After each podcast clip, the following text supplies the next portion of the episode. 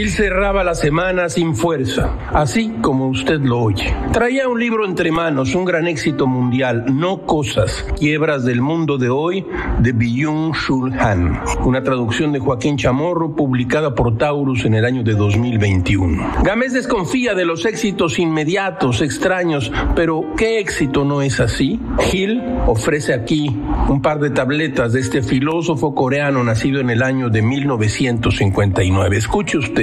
Nuestro espacio de memoria se asemeja cada vez más a una memoria informática llena hasta arriba de masas de información de todo tipo. La adición y la acumulación desbancan a las narraciones. Los largos espacios de tiempo que ocupa la continuidad narrativa distinguen a la historia y la memoria. Solo las narraciones crean significado y contexto. El orden digital, es decir, numérico, carece de historia y de memoria y en consecuencia fragmenta, fragmenta la vida. Hoy corremos detrás de la información sin alcanzar un saber. Tomamos nota de todo sin obtener un conocimiento. Viajamos a todas partes sin adquirir una experiencia. Nos comunicamos continuamente sin participar en una comunidad. Almacenamos grandes cantidades de datos sin recuerdos que conservar. Acumulamos amigos y seguidores sin encontrarnos con el otro. La información crea así una forma de vida sin permanencia y duración. Todo, todo es muy raro, caracho. Como diría el propio Byung Chul Han, los afectos humanos